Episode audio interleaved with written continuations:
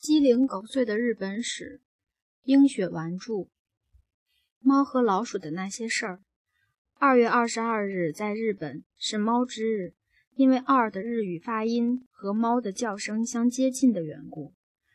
日本人是一个很爱猫的民族，从满世界的招财猫雕像便可略见一斑。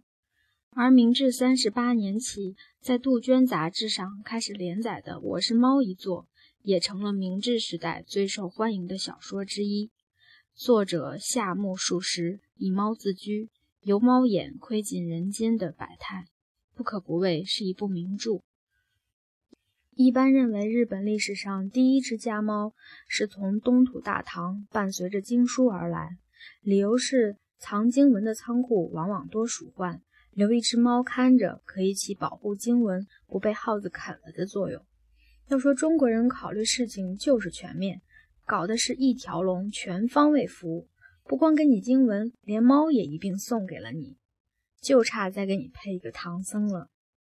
不过最近两年，经多方考证确认，早在公元前一世纪弥生时代，日本便已经有猫的踪迹了。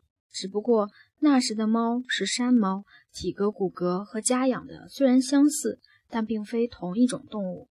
日本人具体何时开始养猫，已经无从考证了，但最晚不会晚过庆元二年，因为在这一年，日本出现了一本叫《日本灵异记》的书，里面有一篇史上最早关于人养猫的故事。虽然内容相当扯淡，说的是一个善臣广国的人死后转世投胎做了猫，然后被自己的儿子养了起来。扯淡归扯淡。不过，从中我们也能看得出，至少在那个时候，日本人已经开始养猫了。而在正史上，关于养猫最早的记录出现在平安时代。且说日本第六十六代天皇一条天皇在位期间，朝鲜国王为表示友好，特地送了一只猫。天皇见后甚为喜爱，下令养在宫中，好生伺候。从那以后，这只猫变成了宫里的宠儿。不仅整日里好吃好喝，而且还备受上至天皇、皇后，下到宫女、杂役等所有人的宠爱。尤其是中宫娘娘张子皇后，对这只猫简直是爱得无与伦比。不光时常喂它好吃的，还经常将其抱回房中，一待就是一整天。皇后的这种爱猫行径，被当时在宫中担任众皇子公主认字读书的家庭教师全部看在了眼里。这位老师在后来自己写的一本书中，以张子皇后为原型，成功塑造了一位雍容华贵且爱猫无比的贵妇形象，经历千百年而依然不失光彩。这个老师便是大名鼎鼎的子师部。那部书的名字叫做《源氏物语》，而书中和张子皇后相对应的角色，则是主人公光源氏的夫人女三公。在很长一段时间里。可爱的猫咪都是一种只限于宫廷饲养的贵族宠物，因为生性可爱活泼，所以很受上流社会的喜爱，并被认为是可以带来好运和幸福的吉祥物。值得一提的是，从生物角度来看，日本的猫和其他地方的猫是有所不同的。它们有一个专门的名字——日本短尾猫。顾名思义，就是尾巴比其他猫要短上一截儿。那问题就来了。我们刚才已经说过，日本的家猫是从中国传入的。可是中国的猫尾巴并不短啊，为何到了日本就缩水了呢？这事儿还得从很久很久以前的一个传说开始讲起。随着猫的饲养不断普及和平民化，有关猫的各种传说也渐渐开始多了起来。其中流传最广的一个故事是说，有一部分猫随着年龄增长之后。体貌特征发生了变化，具体是尾巴长长，然后开叉，原本一条分裂成两条，同时性格也会变得比以前要残暴凶猛很多，且有惊人的妖力。这种猫对人类的危害极大，还有一个专门的名称叫猫鼬。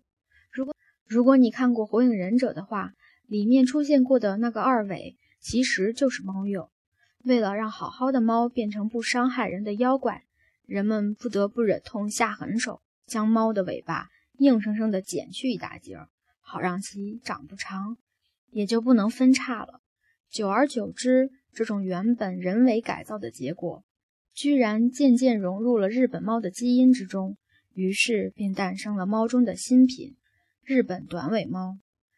这话听起来有点邪乎，但古代的日本人确实有剪猫尾、防止猫幼的传统，所以诸君也就姑往听之吧。至于猫从宫廷走向民间，那是江户时代的事儿了。长庆十年。江户爆发了大规模的鼠害，尽管当时的江户幕府尽全力组织人手扑灭老鼠，但毕竟人手根本比不上耗子灵敏，再加之人家有特能生，所以一时间江户灭鼠办公室的众武士一筹莫展。就在此时，有人建议说：“既然人不管用，那就不妨试试猫吧，把把把全日本的猫都集中到江户来，再放出去抓老鼠，肯定能行。”这个办法实施之后，导致了两个结果：第一，鼠患真的消除了；第二，普通老百姓见识了中黑猫警长、白猫警士的灭鼠威风，觉得家中若是养上一只，以后就不用担心老鼠啃东西了。于是话题自然而然的就转到了老鼠头上去。日本的老鼠究竟是何时出现的呢？这谁都不知道。别说日本了，这地球上的老鼠到底是啥时候出现的？现如今也没人能掰扯得明白。反正有一点是可以肯定的，那就是自打有人的那年起，便有了它。因为不知道的东西不能随便瞎说，所以老鼠的历史就忽略不计了。不过，我们可以说说和老鼠密切相关的某些东西，比如鼠疫。日本最初的鼠疫患者出现在明治三十二年的广岛，之后随着货物的进口。鼠疫病菌也被带到了各个港口的大城市，大阪、神户也相继发生了疫情，大有一副全国流行的架势。惊慌失措的日本政府一边停止了从印度等国的一些进口，一边开始着手准备对策。可因事发突然，谁都没有个准备，所以即便是说想出对策，可一时半会儿这对策也出不来。唯一能做的就是跑到患者家里。又是撒石灰，又是喷药水的消毒，然后专门派人堵门口，不让进出，隔绝病原体。除此之外，别无他法。作为一个刚刚跻身发达国家行列、成为文明国家不久的日本，鼠疫蔓延对于其在国际上的地位和脸面是有很大影响的，所以一定要想尽办法遏制其扩散，特别是绝对不能让鼠疫在首都东京出现。但事已至此，你又能有什么办法呢？饶你能干，却也没辙。那会儿得了鼠疫，治都不见得能治得好，更别说预防了。基本上就是天方夜谭。就在鼠疫预防策略办公室的诸位大眼瞪小眼的时候，突然有一个人提议：既然这鼠疫是老鼠给弄来的，那我们只要在全东京的范围内展开灭鼠行动，把所有的老鼠都给弄死，那不就结了吗？这就是传说中的人有多大胆，地有多大产。那原子弹都丢不死的老鼠，居然还有人想将其人道灭绝。然而，由于那个时候大伙正在着急上火，于是也不管这个方法合不合理，反正拉进篮子里的都是菜，居然同意了这哥们的提议，立即展开全东京范围内的捕鼠灭鼠行动。同时，大伙也深知这是一场艰苦卓绝的战斗。要想打赢，只有深入发动群众，让这万恶的老鼠陷入人民战争的汪洋大海之中。除此之外，别无他法。明治三十三年一月十五日，东京都政府颁布了法令，标题有六个大字：“有偿悬赏老鼠。”下面写着详细的悬赏办法：只要市民抓一只老鼠，以尾巴为凭证，便可换取日元五千。那会儿的日本货币单位的换算方法是一日元等于十钱，五钱的通俗点说法就是五毛，约等于今天的五千日元，折合人民币三百八十元。根据当时的物价，五毛钱能吃一碗上好的天罗布炸虾盖饭，或者保障一个普通成年人一天的清酒钱。所以消息一经传出，整个东京都沸腾了。很很很多市民在第一时间展开了全家动员，从一家之主的父亲到还在上学的孩子，都暂时放下手头的工作和学业，加入到浩浩荡荡的捕鼠大军中。